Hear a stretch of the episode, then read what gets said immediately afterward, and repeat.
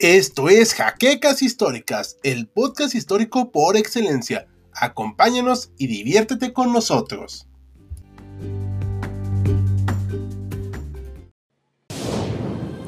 Bienvenidos a HC Historia Contemporánea, la página histórica por excelencia.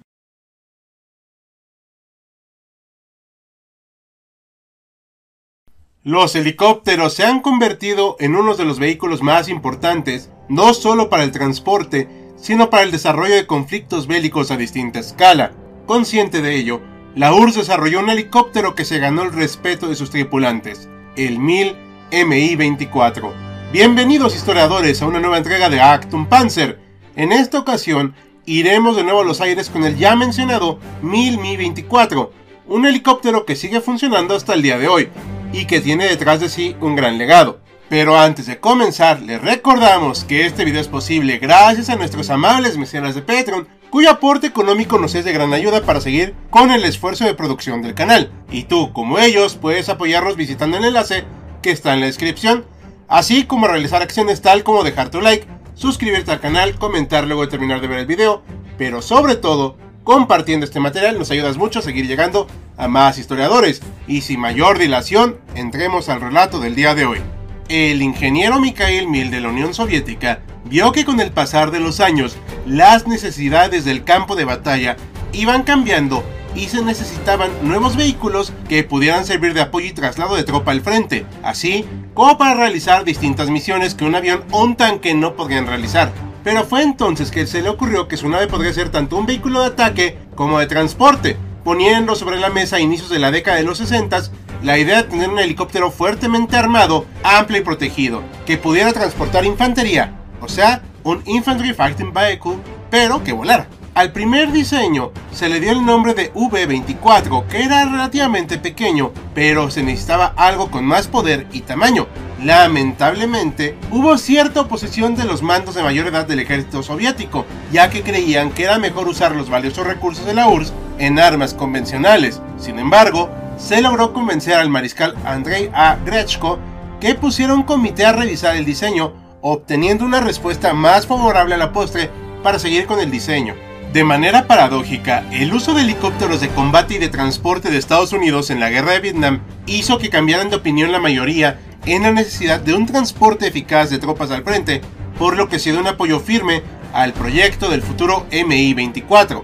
Aunque estamos hablando de la Unión Soviética, hubo un diseño que competía con el de 1000, el K-25, que presentó Nikolai Kamov, que era más barato y que supuestamente sería más eficaz que el V-24, pero se decidió descartar este modelo. Los ingenieros de Mil prepararon los diseños, uno con un motor sencillo y otro con doble motor de 10 toneladas de peso. El 6 de mayo de 1968 se decidió que se usara el diseño de doble motor bajo el nombre de código amarillo 24. Finalmente, se aprobó el modelo presentado en febrero de 1969, iniciando las primeras pruebas de vuelo el 15 de septiembre de ese mismo año. Las pruebas de resistencia y rediseños se hicieron a lo largo del año siguiente, buscando darle una mayor estabilidad a la nave y un mejor desempeño de velocidad, ya que tendía a moverse a los lados al alcanzar los 200 km por hora. En 1970 obtuvo el visto bueno de los mandos para entrar en producción bajo el nombre Mi-24A, entrando en servicio formalmente en 1972. Algunos de los componentes del Mi-24 fueron sustraídos del Mi-8 y del Mi-14, siguiendo la tradición soviética de usar partes de otros vehículos para crear uno nuevo, como hemos señalado en los tanques T que hemos revisado en esta misma sección. Entre sus características podemos encontrar que puede tener hasta 3 miembros en su tripulación, aunque el tercero es opcional. Tiene capacidad para transportar 8 soldados o 4 camillas, además de poder cargar hasta 2 toneladas de peso en carga externa. Sus medidas son 17.5 metros de fuselaje, 19.79 incluyendo los rotores. El largo de sus hélices es de 6.5 metros y su altura es similar. Sin carga, el 1000 MI-24 pesa 8 toneladas y media y el máximo peso con el que puede despegar es de 12 toneladas. En cuanto a su motor, se usaron dos Isotop TV3-117 con 1600 kilovatios de potencia cada uno, lo cual le permitió alcanzar los 335 km por hora de velocidad y un rango operacional de 450 kilómetros. La altura de servicio que pudo alcanzar fue de 4.900 metros, mostrando un excelente alcance en ese aspecto. En cuanto a su armamento, se tiene reportado que es una ametralladora Jack B de 12.7 milímetros en su parte delantera, así como ametralladoras PKT montadas en las ventanas del compartimento de pasajeros. Como necesitaba un gran poder de fuego, también se le pusieron cañones del tipo doble Gryazev Shipunov de 30 milímetros en posición fija con 750 proyectiles en la versión P, además de insertarle diferentes puntos de anclaje, bombas, misiles, cohetes y armas antitanque para poder combatir. Como podemos apreciar, era y es una máquina con una capacidad de combate muy completa. No todos tuvieron las mismas características y armas, pero se fueron adaptando dependiendo del lugar donde combatieron. Como mencionamos, hay distintas versiones, cosa muy natural si tomamos en cuenta que es un helicóptero con 5 décadas de existencia y servicio. Como dato complementario, la OTAN le nombró Hind al 1000 Mi-24, por lo que es muy probable que encuentren denominadas así las variantes de este vehículo. Solo nos enfocaremos en algunas de las más importantes. El Mi-24A no tenía su torreta en la parte baja frontal del fuselaje. La versión U era de entrenamiento carente de armamento frontal. La versión Mi-24V fue la más producida con 1500 unidades que tenían misiles AT-6 espiral antitanque. En cambio, la versión P fue enfocada totalmente en combate con un cañón GSH de 30 milímetros. Como hemos comentado en videos anteriores, la URSS vendió bastante armamento y crearon versiones de sus vehículos para la exportación y en el caso del helicóptero de hoy se le da el nombre de Mi-25.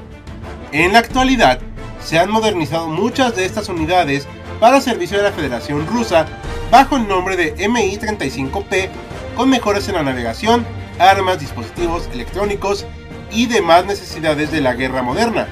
Y cómo se desempeñó en combate, como habrán adivinado, 50 años de funcionamiento le han permitido participar en varias guerras. Sin duda alguna, su fama de vehículo de combate la obtuvo en la guerra que sostuvo la URSS en Afganistán, dejando en los nativos una impresión tal que le nombraron el carro de Satanás debido a su poder destructivo. Además, por las políticas soviéticas no tenemos un número exacto de naves en Afganistán, pero se calcula que pudieron participar más de 100 solo en 1985, quedando en un estimado de 600 Mi-24 durante la guerra, con pérdidas de aproximadamente 70 unidades de acuerdo a los reportes rusos. Quedó demostrado que este helicóptero tenía mucho que ofrecer en el campo de batalla, pues servían excelente para reconocimiento, ataques rápidos, escoltar transportes y debido a su resistencia al castigo, incluso proteger otros vehículos de impactos. El RPG-7 fue una de las primeras armas antitanque que se probaron sobre el Mi-24, teniendo éxito en provocar daño aunque no era algo sencillo. Sin embargo, con el apoyo estadounidense a los rebeldes afganos, pronto se dieron cuenta que los Stinger eran definitivamente un arma a combatir, pues se tuvo que recurrir a nuevas tácticas y defensas para los helicópteros. Otro de los teatros bélicos donde tuvo actividad considerable fue en la guerra de Irán e Irak, donde el segundo usó sus Mi-25 con gran efectividad contra las fuerzas iraníes, aunque tuvo que hacerle algunas modificaciones en su armamento para combatir los tanques enemigos.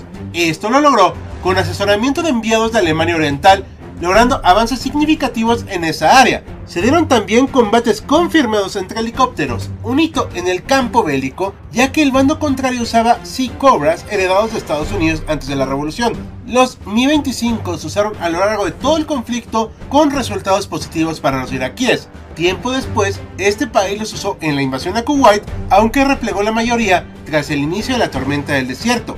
Otro de los conflictos donde ha tenido actividad ha sido en las guerras de Chechenia, en las guerras de independencia de Croacia de igual manera. Más recientemente se han usado en la guerra del Donbass y en la invasión rusa a Ucrania del bando ucraniano. Si tienen más guerras donde se ha utilizado este helicóptero, compártanlas con nosotros historiadores. Algunos de los usuarios de este helicóptero, además de Rusia y Ucrania, han sido Afganistán, Brasil, Egipto, Hungría, Perú y Vietnam. Y debido a su gran éxito, no son pocos los países que lo han utilizado. Comparte con nosotros siendo país usan este modelo de helicóptero. Sin duda alguna, el MiG Mi-24 es un helicóptero de combate y transporte que marcó una época y que se ha consolidado en el gusto de distintos ejércitos. Su resistencia, capacidad de carga y confiabilidad lo muestran como uno de los proyectos mejor consolidados de la ya fallecida Unión Soviética, que ha podido trascender su caída y permitido su uso en el siglo XXI. Y esto es todo por esta nueva entrada de Actum Panzer.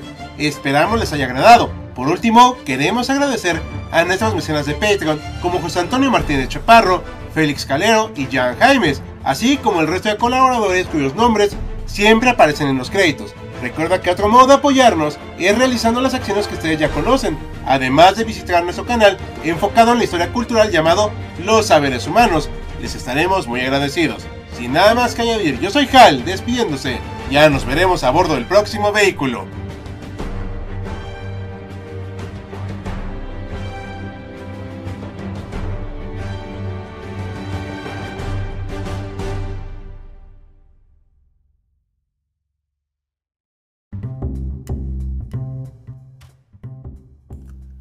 Gracias por habernos acompañado en Jaquecas Históricas, el podcast histórico por excelencia. Hasta la próxima.